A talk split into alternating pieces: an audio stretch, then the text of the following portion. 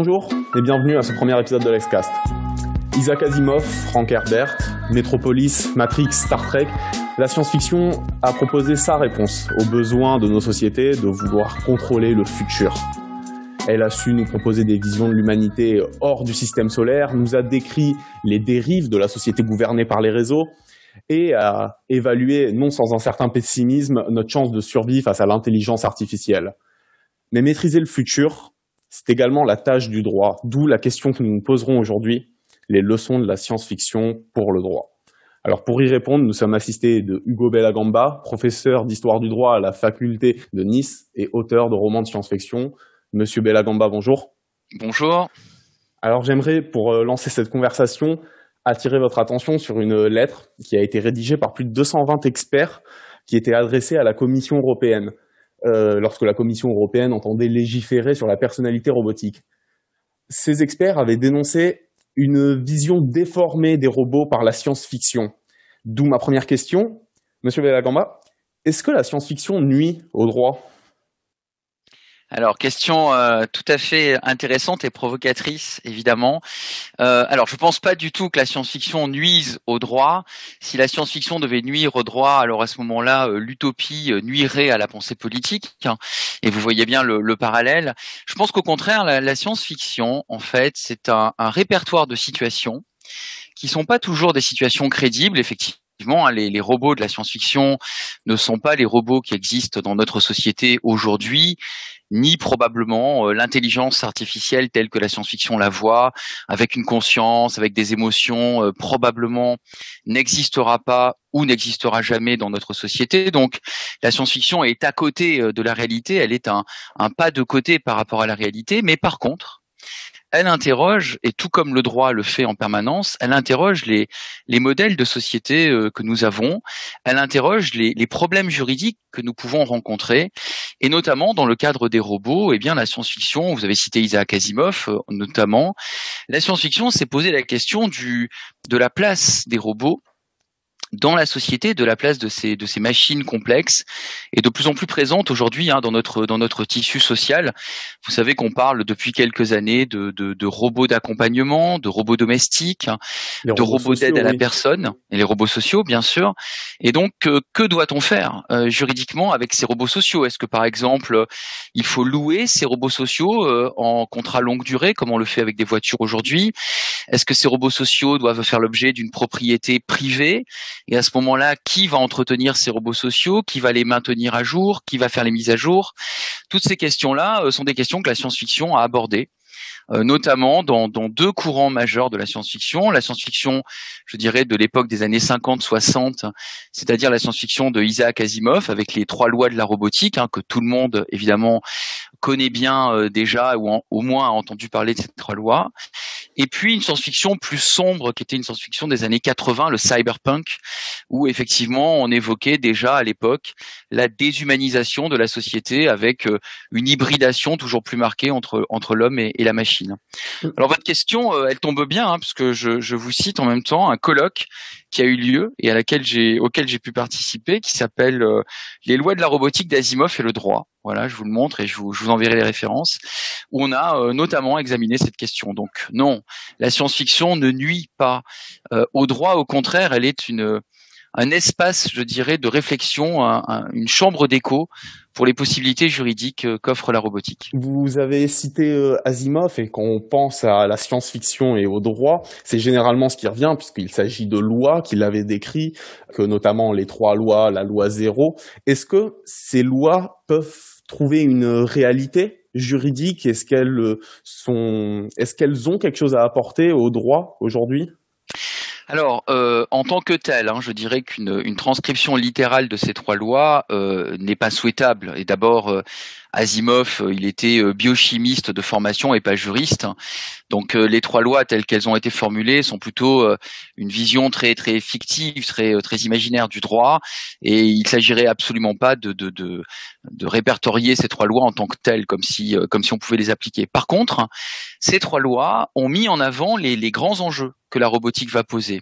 Hein, premièrement, un robot ne doit pas nuire à un être humain. Ça veut dire qu'une machine, en principe, ne devrait pas blesser un être humain. Et surtout un robot compagnon devrait être conçu de telle manière, programmé de telle manière que les personnes vulnérables dont il va s'occuper euh, ne soient pas euh, mises en danger par lui. Ensuite, la deuxième loi qui est un robot doit obéir aux êtres humains.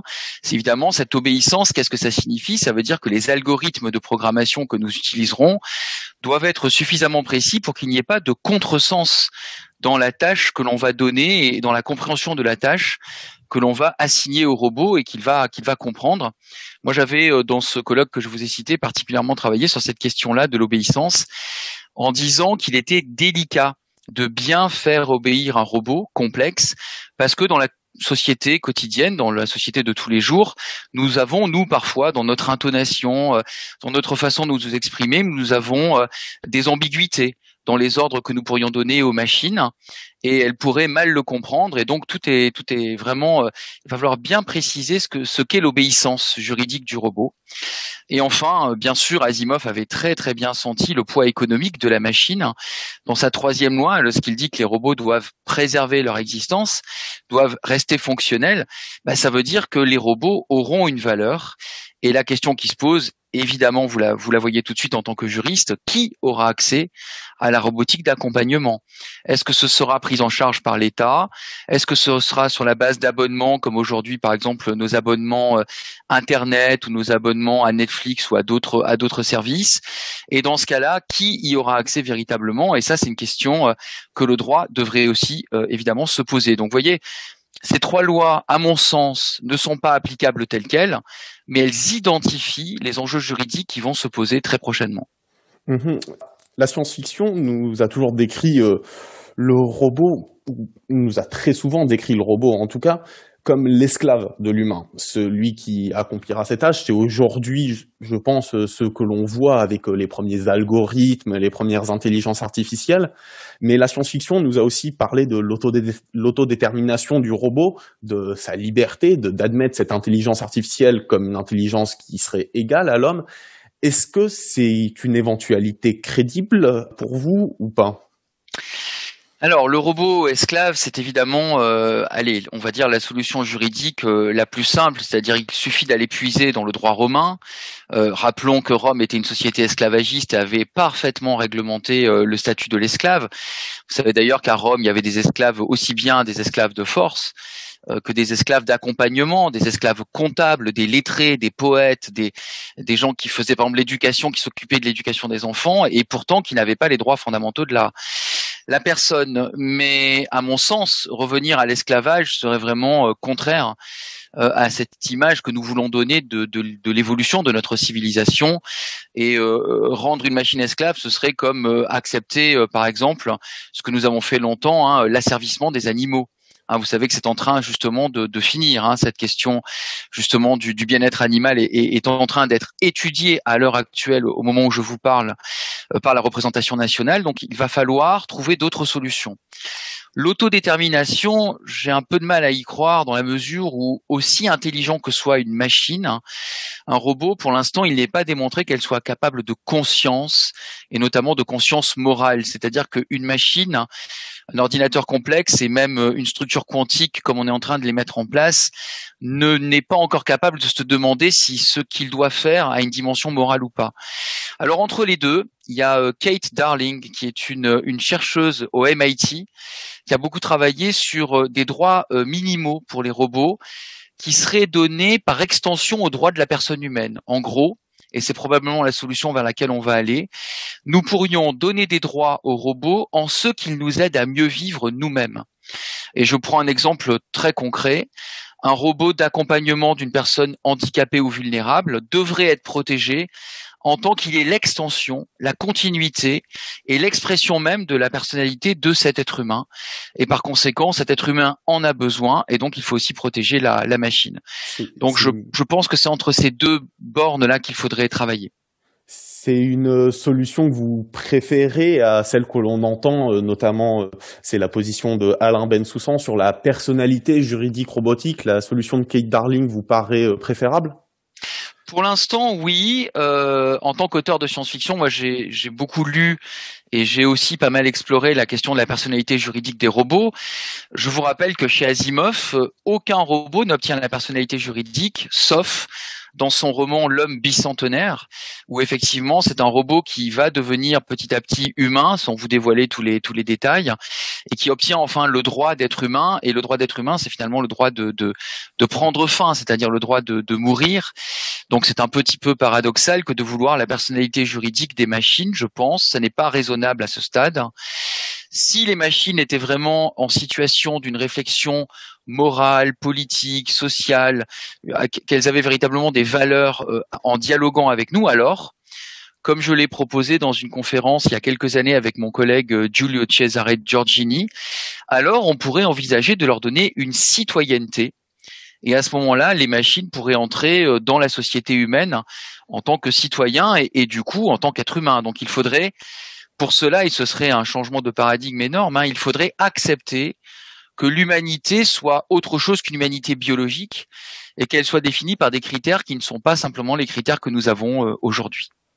Doit encore euh, apprendre en maturité par rapport à la conception du robot. On avait commencé sur cette lettre ouverte. Mm-hmm. Le droit n'appréhende pas encore le robot, mais c'est peut-être quelque chose qui va venir. Oui, je pense que c'est inévitable. Je pense que aujourd'hui, d'ailleurs, euh, pour tout un tas de raisons, on redéfinit même les droits de l'homme. Vous avez vu que de plus en plus, on parle de droits humains.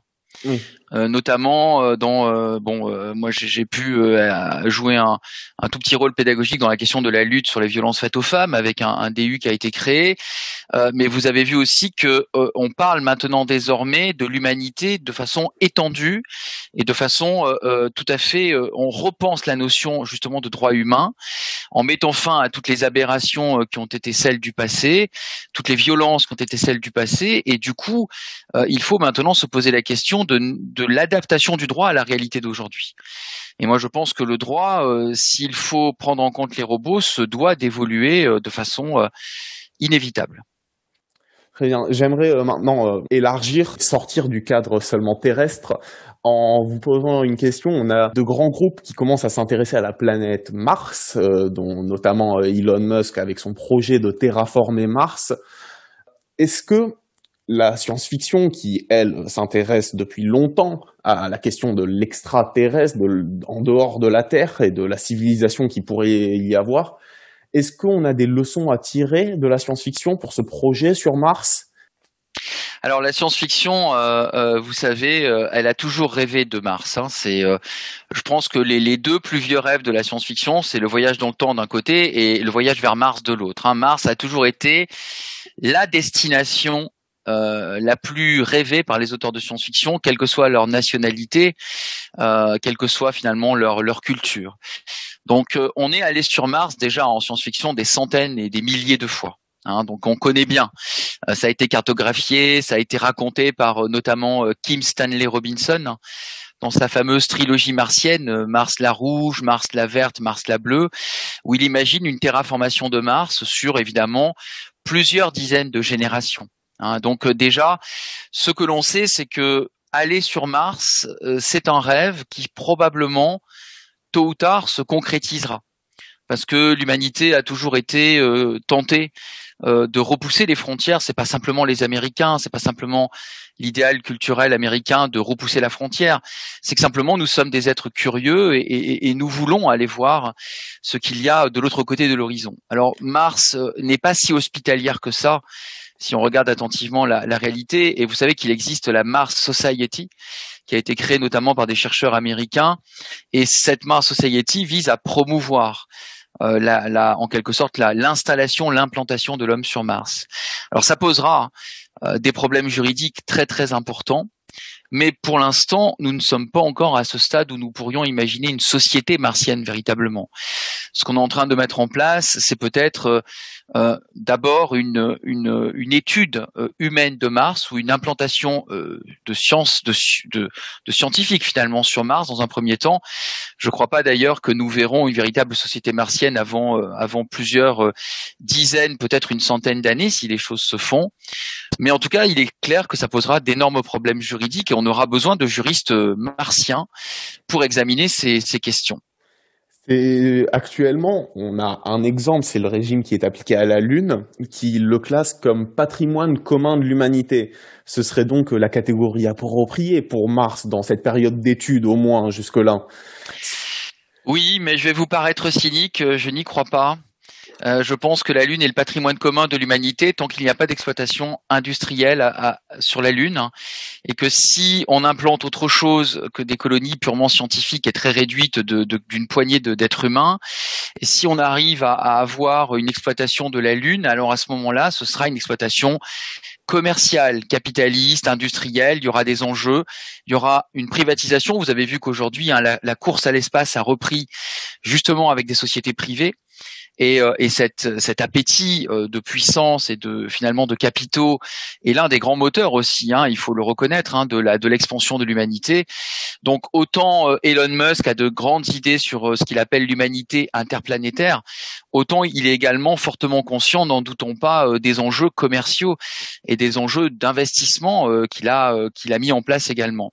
Donc la Lune, à mon sens, on le voit d'ailleurs dans le film, vous savez ce film avec Brad Pitt, Ad Astra, oui. où on voit effectivement une qui est sorti il y a l'année dernière ou il y a deux ans. C'est ça. Où la Lune est devenue déjà une sorte de, de vaste, euh, allez, on pourrait dire de polygone, euh, polygone, de l'équivalent de polygone sur euh, sur la Lune. Donc il n'y a pas de raison que Mars euh, reste le patrimoine de l'humanité si l'humanité se rend sur Mars de façon plus durable. Il y aura des sociétés il y aura de nouvelles cultures et, dans toute société, il y a du public et du privé.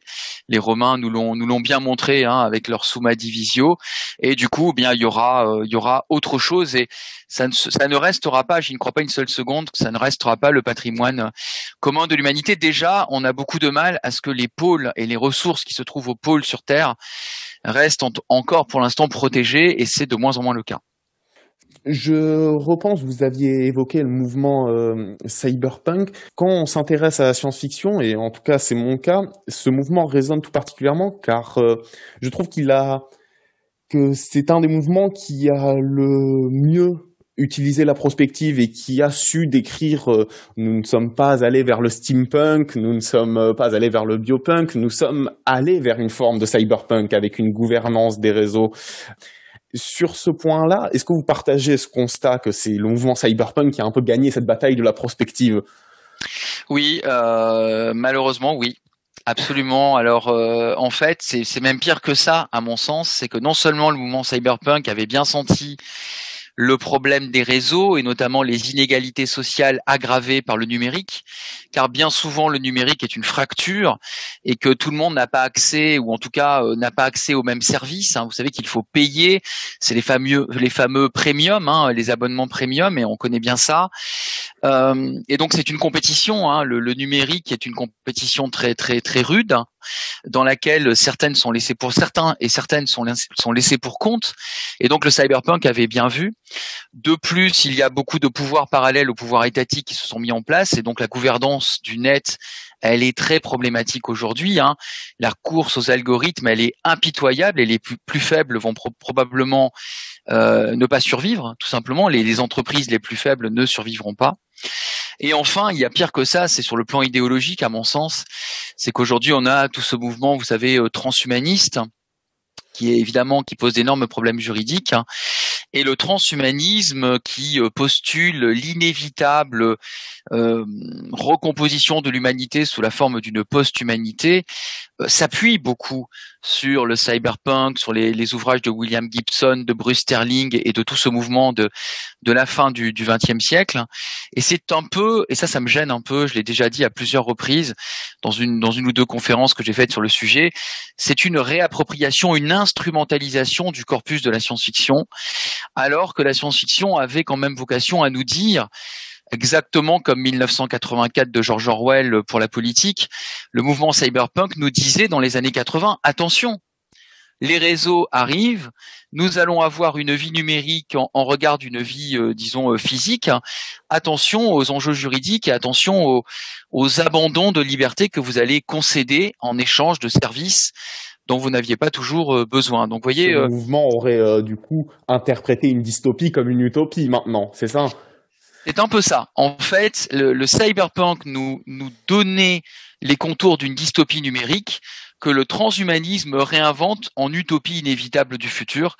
Et il faut être très prudent avec ça. Et les juristes sont sur euh, le front, à mon avis. Hein. Nous sommes la, la, première ligne. Si on ne réagit pas, on laissera des citoyennes et des citoyens euh, tout abandonner aux fournisseurs d'accès Internet. Très bien. J'aimerais maintenant euh, passer sur autre chose sur l'interplanétaire, la relation avec euh, les autres civilisations. Lorsque je pense à ces sujets-là dans la science-fiction, il y a, il y a juste deux mots qui viennent tout de suite à l'esprit. C'est Star Trek qui a su, à mon sens, poser le best case scénario, le, meilleur, euh, mm-hmm. ce, qui, ce, dont, ce à quoi on peut aspirer, une humanité qui est là pour explorer, pour voyager. Est-ce qu'aujourd'hui c'est quelque chose qui vous paraît possible? Et est-ce qu'il y aurait une forme, quelle forme juridique pour encadrer des, des rapports interplanétaires avec possiblement différentes espèces et différentes cultures? Oui, c'est très intéressant, d'autant que cette question s'est déjà posée hein, euh, à la Renaissance, hein, quand euh, l'Europe euh, s'est étendue et a connu son âge d'or, où elle a finalement en même temps conquis beaucoup d'autres territoires et asservi beaucoup d'autres territoires. C'est la naissance du droit international, hein, finalement, sauf que cette fois-ci, ce serait la naissance du droit interplanétaire pour ne pas dire encore le droit intergalactique qui me semble encore quand même très très loin. Euh, qu'il y ait ou non euh, des espèces extraterrestres, et ça peut être une hypothèse simplement juridique hein, que l'on prend, le fameux et si, de, de l'hypothèse hein, que le juriste utilise bien souvent. Imaginons simplement une humanité étendue, comme dans la série The Expanse par exemple, hein, quelles seraient les relations entre les différentes planètes du système solaire à l'échelle à l'échelle du droit véritablement. Alors on peut on peut rêver, comme l'a fait Star Trek en effet, et c'est très juste hein, de l'avoir cité. Euh, je, dois d'abord vous citer le grand spécialiste de Star Trek, qui est Fabrice Desferrard, euh, qui a écrit déjà de nombreux livres sur le droit dans, Star Trek, euh, qui sont tout à fait excellents. Mais dans Star Trek, on trouve les fameuses directives de la Fédération alors vous savez que ces directives, il y en a 24, on parle toujours de la première directive, mais c'est la partie émergée de l'iceberg. En fait, il y en a 24 de directives et les créateurs de Star Trek, notamment Gene Roddenberry, euh, ont imaginé le, le, best case, vous avez raison, hein, c'est-à-dire euh, l'établissement de droits fondamentaux de la personne, quelle que soit euh, l'origine biologique ou quelle que soit l'appartenance de la personne à quelque société que ce soit, c'est l'égalité absolue finalement, l'égalité homme-femme, l'égalité humain-extraterrestre, l'égalité tout en respectant la diversité des cultures, la diversité des langues et cette fameuse première directive aussi, la diversité des chemins euh, je, presque je devrais dire de progrès vers de l'avancement technique et de l'avancement social de toutes les de toutes les sociétés qui pourraient interagir. Donc on peut rêver, oui, on peut rêver à une, une confédération, une fédération euh, interplanétaire. On peut rêver à une constitution finalement galactique et pourquoi pas? Après tout, nous avons bien été capables de forger les droits de l'homme, d'inventer la notion de droit naturel de la personne humaine, de droits fondamentaux. On pourrait très bien euh, avoir ce modèle plutôt que une guerre permanente ou un asservissement permanent ou pire encore, une sorte de colonialisme euh, à l'échelle à l'échelle du système solaire qui serait terriblement euh, destructeur pour toutes les valeurs que nous avons euh, que nous avons imaginées. Donc oui oui là encore encore une fois les juristes sont, seraient bien avisés de regarder Star Trek, y compris les toutes dernières séries. Hein, je, je, me tourne vers les, les passionnés de Star Trek. La dernière série en date, c'est Discovery qui dans la saison 3 est confronté euh, à la disparition justement de la, fédération et doit réinventer ses valeurs. Et c'est dans la crise hein, que nous réinventons nos valeurs. Donc euh, oui, oui, moi je pense que notre héritage juridique euh, pourra servir, mais sans doute beaucoup plus tard. Hein. la, meilleure perspective, c'est peut-être dans deux, trois cents ans, si vraiment l'humanité s'est étendue sur plusieurs mondes et, essaye de créer un, cadre juridique général. Bah, pour ce cadre juridique, est-ce que, et je pense que notre entretien va devoir euh, se terminer sur cette question, mais vous avez parlé, évoqué une constitution galactique. Est-ce que vous pourriez nous suggérer un article premier? Alors c'est intéressant parce que on avait fait ça avec Giulio Cesare Giorgini pour les robots. dans une dans cette conférence dont je vous parlais sur l'intelligence artificielle et les robots, on avait dit que dans un article 1, finalement, aucune distinction sociale, aucune hiérarchie ne devait avoir, ne devait trouver place lorsqu'il s'agissait d'intelligence et d'autonomie de la personnalité. Et donc on pourrait reprendre ça finalement en disant que dans un article 1, toute personne douée de conscience quelles que soient ses origines biologiques ou quelle que soit même euh, ses, sa constitution physique, qu'elle soit euh, de, de silicium ou de carbone finalement, euh, toute personne douée de conscience et douée d'autonomie devrait être préservée dans ses droits fondamentaux. Et cela indépendamment, encore une fois, de tout autre critère. C'est un peu les hommes naissent libres et égaux en droit. Voilà, le critère de la conscience serait sans doute, à mon sens, le premier à mettre en avant, c'est-à-dire tout être conscient doué de raison et de sensibilité devrait être respecté dans l'intégrité physique et morale de sa personne. Voilà, ça pourrait être ça l'article 1, je pense. Monsieur Bellagamba, nous vous remercions énormément d'avoir accepté de répondre à nos questions. C'est moi qui vous remercie et ça a été une grande joie. Et croyez-moi, euh, ne minimisons pas euh, ce que vous faites. Au contraire, moi j'ai grandi dans un monde qui trouvait que la science-fiction n'était qu'élucubration et euh, culture de, de, bas étage et voir qu'aujourd'hui des étudiants de droit de master se penchent sur les leçons de la science-fiction, ça me fait chaud au cœur. Donc c'est moi qui vous remercie. Vous pouvez retrouver tous nos épisodes sur les plateformes de streaming indiquées en description, ainsi que sur le site de la faculté de droit de Nice. On se retrouve dans deux semaines où la professeure Céline Casteronard nous parlera du marché européen des données. À bientôt!